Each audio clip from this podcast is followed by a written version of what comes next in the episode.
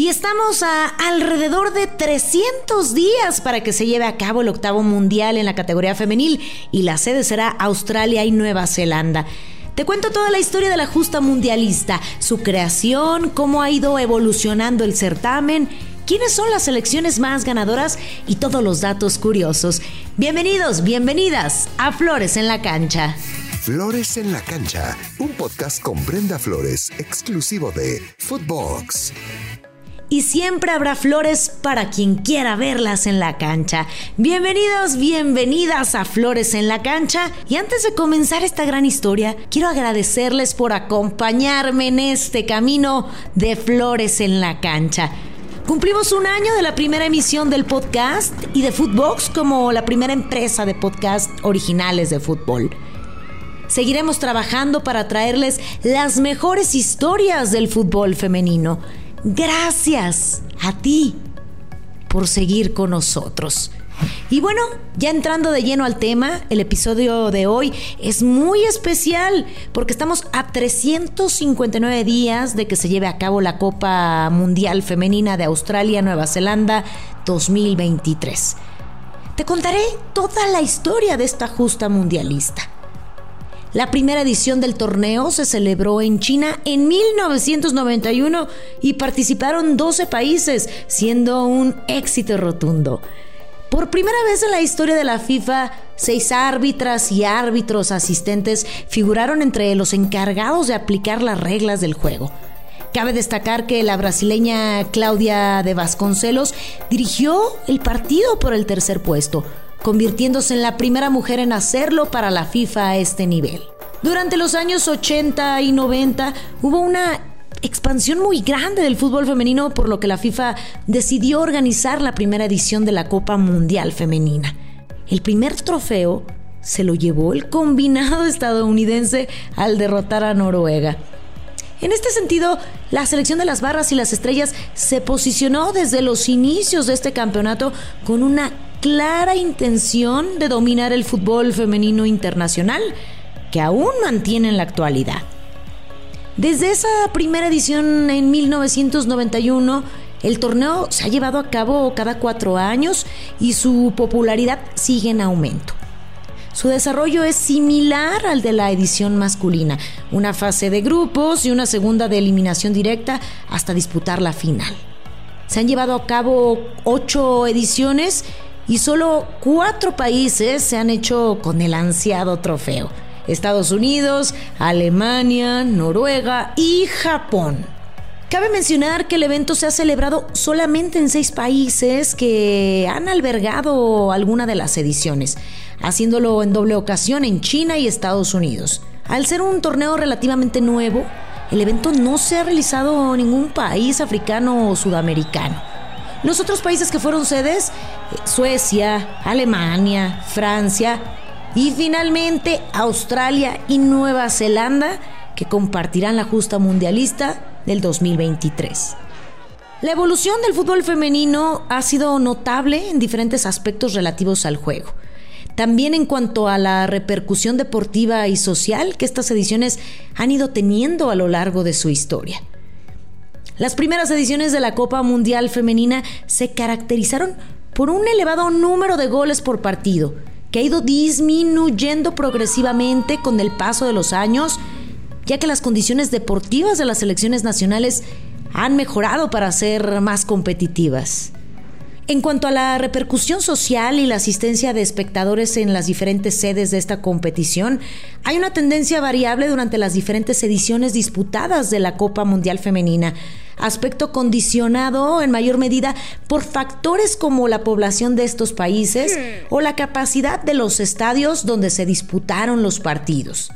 Las ediciones en las cuales se registró una mayor asistencia media a los partidos disputados fueron en Estados Unidos 1999 y China 2007, mientras que las peores ediciones fueron en Suecia 1995 y China 1991. Teniendo en cuenta que las primeras ediciones el número de equipos que participaban era de 12, incrementándose a 24 en las dos últimas ediciones. Como te mencioné, La primera edición fue en China en 1991, donde Estados Unidos fue el campeón. La segunda edición se llevó a cabo en Suecia en 1995 y Noruega salió como campeona del mundo. En el año 1999 la sede fue en Estados Unidos y el anfitrión logró llevarse su segunda copa. Nuevamente, los norteamericanos fueron sede para el Mundial del 2003. Sin embargo, el campeón fue Alemania y se coronó bicampeón al quedarse nuevamente con el título en China 2007. El país teutón albergó el Mundial de 2011, donde Japón sorprendió y consiguió su primera Copa Mundial. Canadá fue la sede para el campeonato en 2015, donde Estados Unidos consiguió su tercer mundial. Francia fue el tercer país europeo en llevar a cabo el mundial en 2019 y Estados Unidos se convirtió en bicampeona del certamen. Finalmente, la nueva edición se realizará en Australia y Nueva Zelanda en 2023. Esta será la novena Copa del Mundo, pero la primera en que dos países alberguen el máximo certamen. Además, será el primer torneo en la historia de la FIFA que se disputará en dos confederaciones, ya que las Matildas son miembros de Asia, mientras que las Kiwis pertenecen a Oceanía.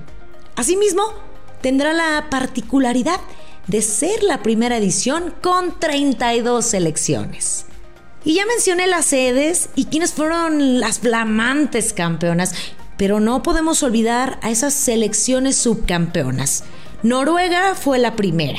Después Alemania, China, Suecia, Brasil, Estados Unidos, Japón y Países Bajos respectivamente. Hablando de la cantidad de países que participan, en cada mundial se iban aumentando el número de participantes. La primera y la segunda edición fue con 12 selecciones, luego aumentó a 16 en la tercera, cuarta, quinta y sexta edición mientras que en la séptima se aumentó a 24 países participantes, número que se mantuvo para la octava edición, finalmente aumentando hasta 32. En la edición de Francia, como dato curioso, Estados Unidos fue quien más jugadoras tuvo repartidas en las diferentes ligas mundiales, con un total de 73 jugadoras, seguida de la española, francesa e inglesa con 52, 50 y 49 jugadoras respectivamente. Los clubes con una mayor participación de sus jugadoras en la Copa Mundial Femenina de la FIFA de Francia 2009 fueron Barcelona con 15 jugadoras, Olympique de Lyon con 14 y Chelsea y Manchester City con 12 jugadoras cada uno. Precisamente los dos equipos que más jugadoras enviaron a esta Copa Mundial fueron Barcelona y Olympique de Lyon, que son los dos últimos ganadores de la UEFA Champions League femenil. Con la API web de Cinépolis, compra tus boletos sin hacer fila y recibirás un cupón en tu correo para que disfrutes de un Maxi Combo Mix por solo 219 pesos. Cinépolis, la capital del cine. Como podemos ver, el Mundial la cantidad de selecciones invitadas y el nivel futbolístico va en aumento. Cada vez toma más fuerza el fútbol femenino y se ve consumado en la justa mundialista. El Mundial del 2023 se llevará a cabo entre el 20 de julio y 20 de agosto. Australia tiene como sedes las ciudades de Sydney, Melbourne, Brisbane, Adelaide y Perth. Por su parte, Nueva Zelanda tiene como sedes a Auckland, Hamilton, Wellington y Dunedin. El sorteo del Mundial se llevará a cabo el sábado 22 de octubre. La ceremonia tendrá lugar en el Palacio de Congresos Aotea Center, donde se develarán los enfrentamientos de las 32 selecciones participantes de la novena edición de la Copa Mundial Femenina de la FIFA. Aunque Estados Unidos es el gran monarca en el fútbol, selecciones como Alemania, España y Canadá han tratado de aumentar su nivel para terminar con dicha hegemonía y seguir mejorando el fútbol femenil. Y para ustedes les pregunto, ¿quién es la gran candidata para ganar el próximo Mundial? Yo ya tengo a mi selección favorita, pero eso se los voy a contar en otro episodio. Me despido agradeciéndoles su preferencia. Muchas felicidades a todos ustedes por este año de Footbox y de Flores en la cancha. Gracias por preferirnos y gracias por su lealtad. Nos escuchamos muy pronto con otro capítulo más de Flores en la cancha, porque recuerden que siempre habrá flores para quien quiera verlas en la cancha. Soy Brenda Flores, hasta muy pronto. Flores en la cancha con Brenda Flores, podcast exclusivo de Footbox.